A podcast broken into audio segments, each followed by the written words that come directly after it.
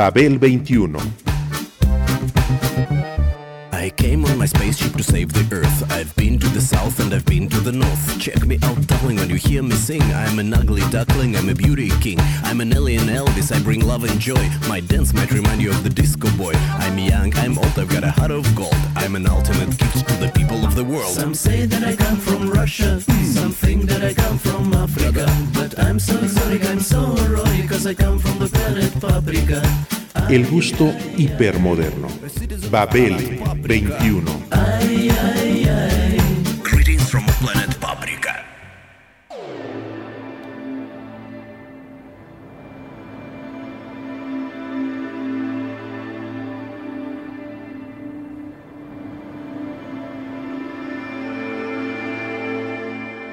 La casa permaneció.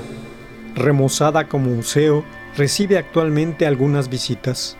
El poeta duerme en sus habitaciones, procurando sonidos extraños.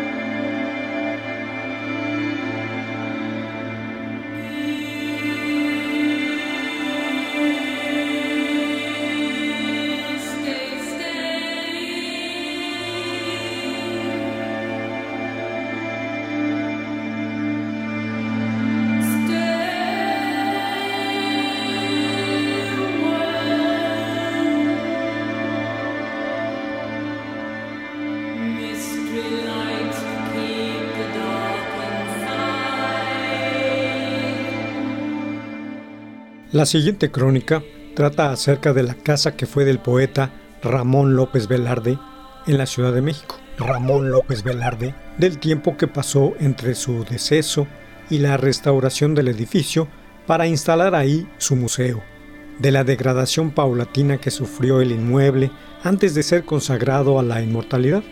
En el interín, su alrededor fue guarida de dudosos talleres, de ampones, raterillos y prole que los acompañaba. De entre ella destaca una muchachita extraña que rondaba por las calles aledañas y también por el interior de la añeja y derruida construcción, y quien seguramente se encontraba con el espíritu del poeta y sus fantasmas, materia prima para la construcción poética del ejemplar gótico que es tal personaje, con su devenir de amores no consumados y el afán por la muerte. Por la muerte.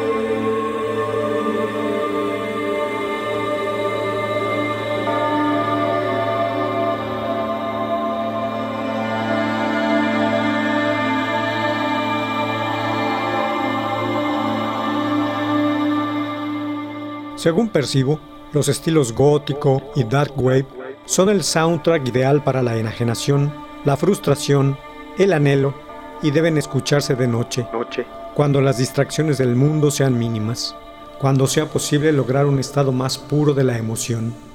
Decir que este concepto es como una mezcla de ontología opresiva es solo el principio. Con el dark y sus derivados ambientales ha llegado el tiempo de preparar el espíritu y el corazón para escuchar el sonido de una de sus manifestaciones más puras, la bruma gótica.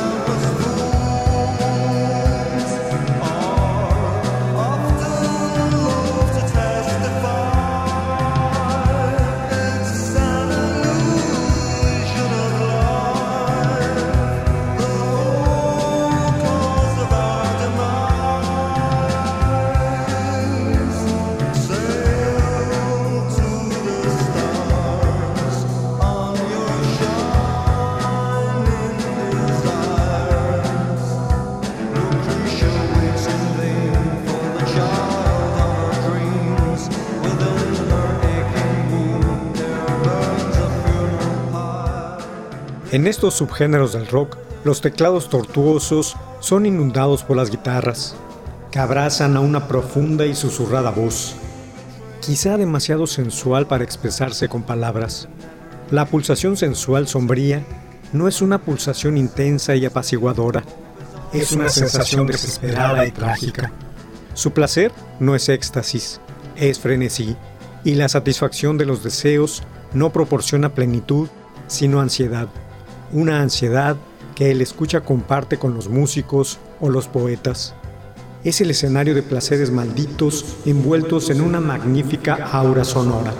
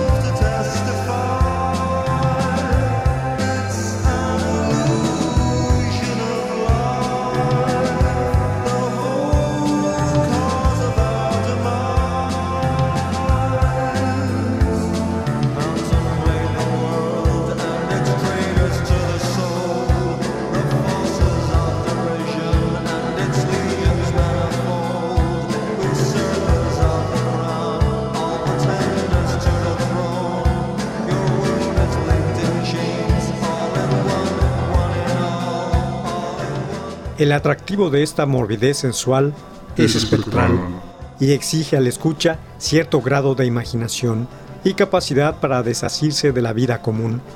Con su extraño haz de fantasía, inunda los rincones oscuros de la cabeza más saturada. Por eso, siempre he pensado que para los góticos y darkies, la lectura de la poesía de Ramón López Velarde es obligada. Por supuesto, deben perdonar sus arrebatos patrios e ir directamente a la espesura de zozobra, donde encontrarán palabras afines a su naturaleza e incorporarán ese nombre a su oscuro canon.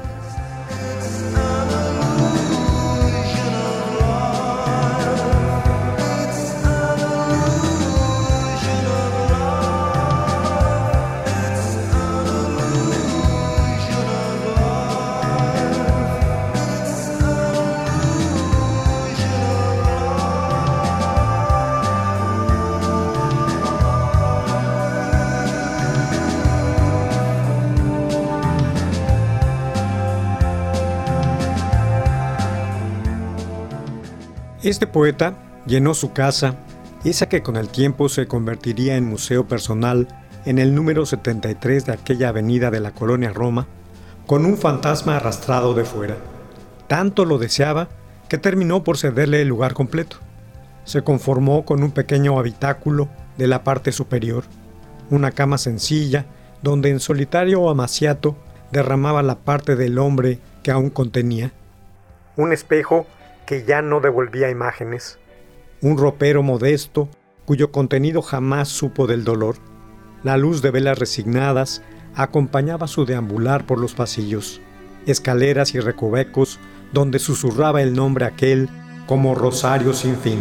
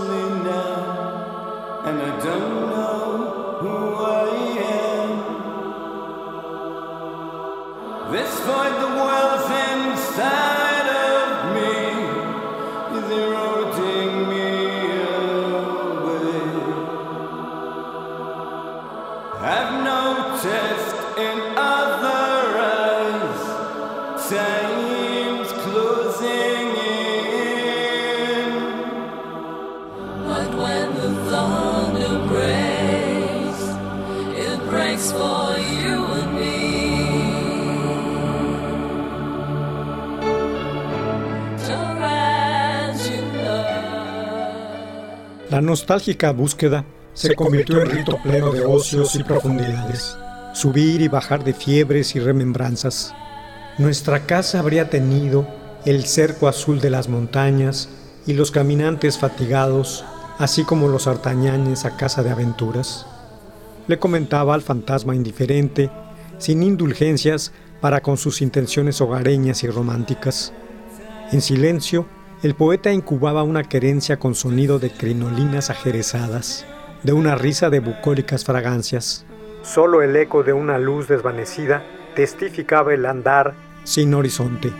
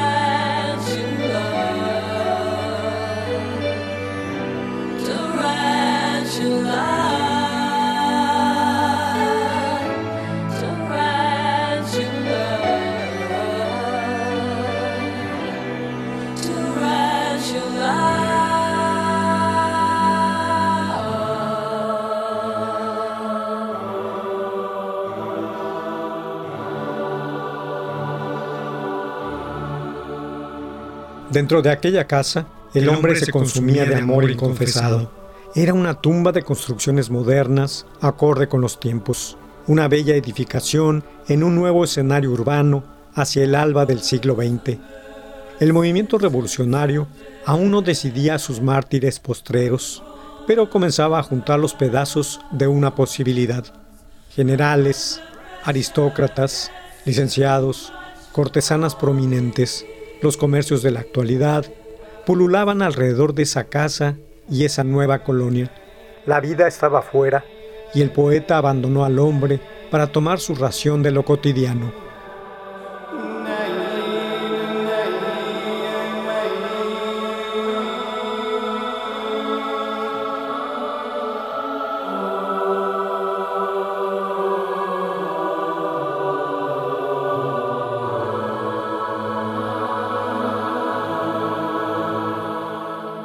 Trenes, luces eléctricas, cables, anuncios, ideas, corrían por aquella calle de amplio camellón. Los paseos no desbordaban sus límites en un ir y venir vespertino. Un helado quizá en la bella Italia, mientras leía las sorpresas del devenir histórico en los periódicos.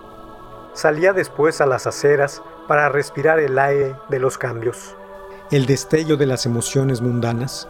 Luego se dirigía puntualmente a la cita en el café con los correligionarios, que le decían Ramón. Tomaba los modernísimos expreso y capuchino, que salían de aquellas máquinas fantásticas, y sabía al beberlas que los sabores descubiertos necesitaban otro lenguaje para manifestarse.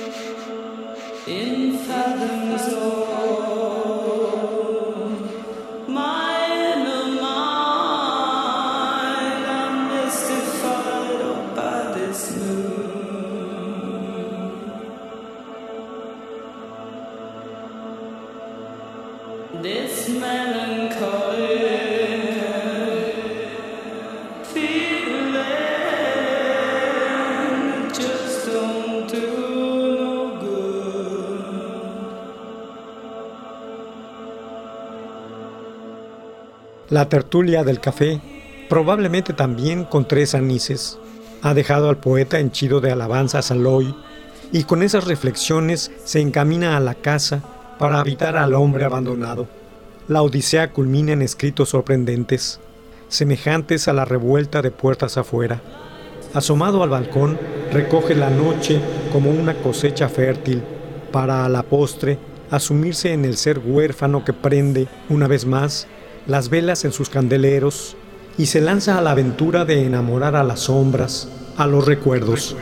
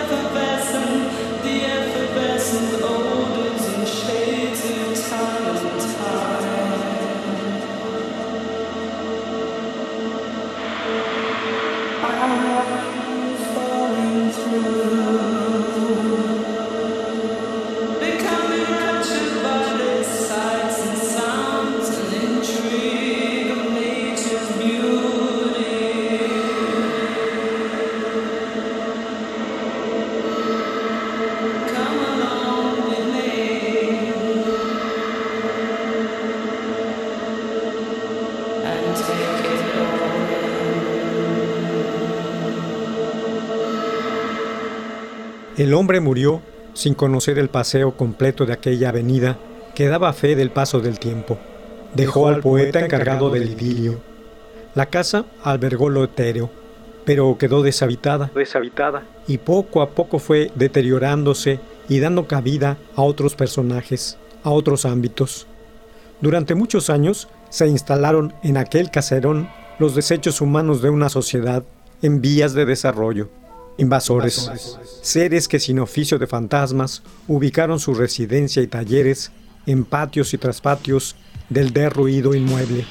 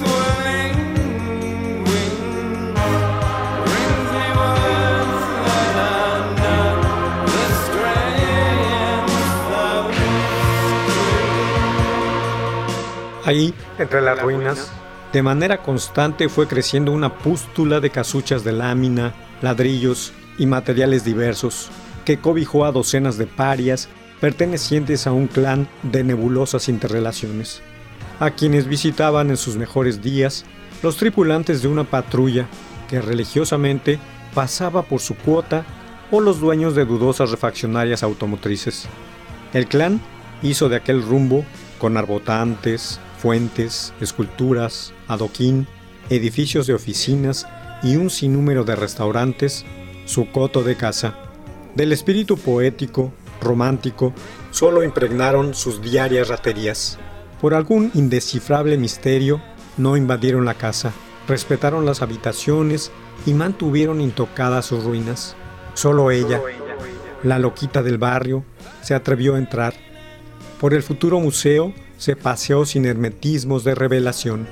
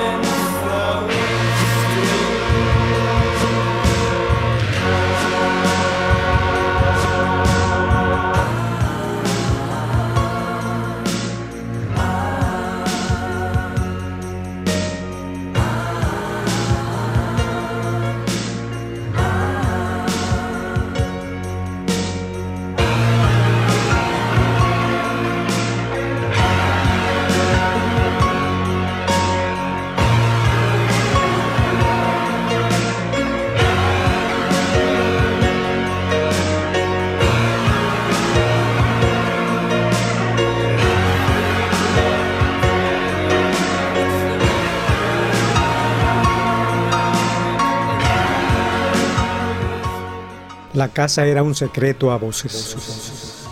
Y ella lo escuchó y arrastró sus pies chuecos por los pasajes y escalinatas.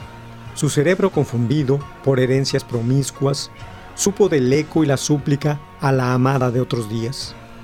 Ven al castillo del silencio, para que vaguemos bajo sus bóvedas seculares, para que descansemos a la sombra de sus corredores, nunca profanados con el menor bullicio, y para que en la alta noche nos asomemos a los balcones abiertos del infinito y podamos percibir la sorda palpitación de la eternidad.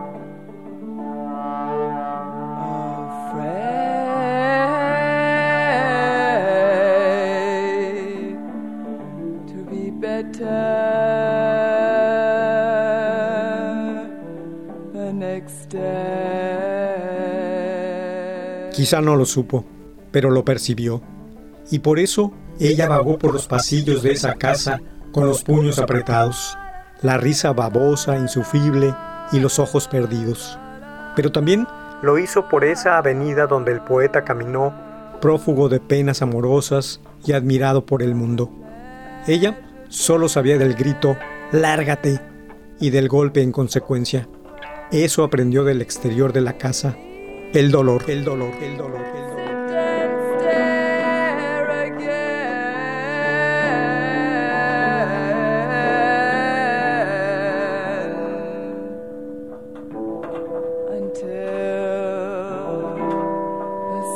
fell through the cloudy trees onto the ground.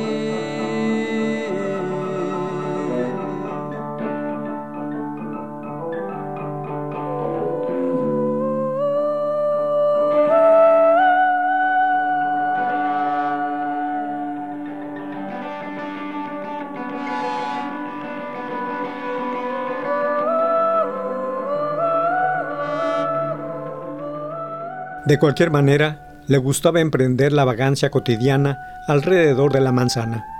Le gustaban los muchachos, le gustaba tocarlos. A ellos no. Los desconcertaba, asustaba o ponía de malas si ya la conocían. Con gruñidos más que risas, corría luego de darse el gusto. A veces jugaba a cosas sin sentido con los niños de su familia. Sin embargo, prefería errar sola por esa calle llena de movimiento y personas y retornar al anochecer a la casa, cuando ya no había transeúntes, cuando intuía las palabras del poeta que buscaba el descanso en la sombra de sus corredoras, en la amada de otros días.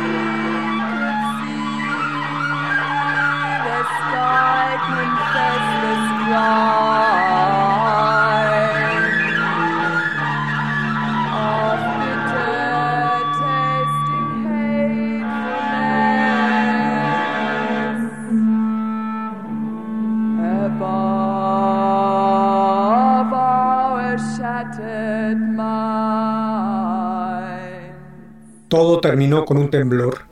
Ella quedó deshecha bajo los escombros de lámina y tabiques. El hogar paterno. La casa permaneció. Remozada como museo, recibe múltiples visitas. El poeta duerme en sus habitaciones, procurando sonidos extraños.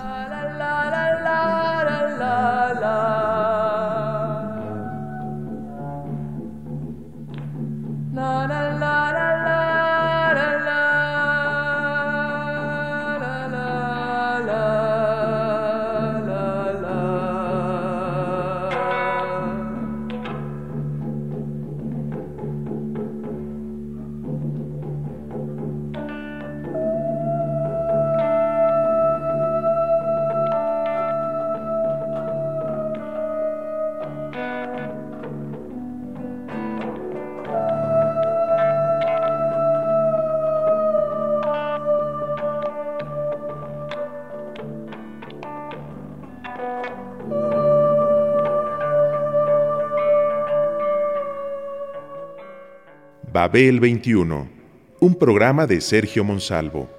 Producción a cargo de Pita Cortés, Roberto Hernández y Hugo Enrique Sánchez.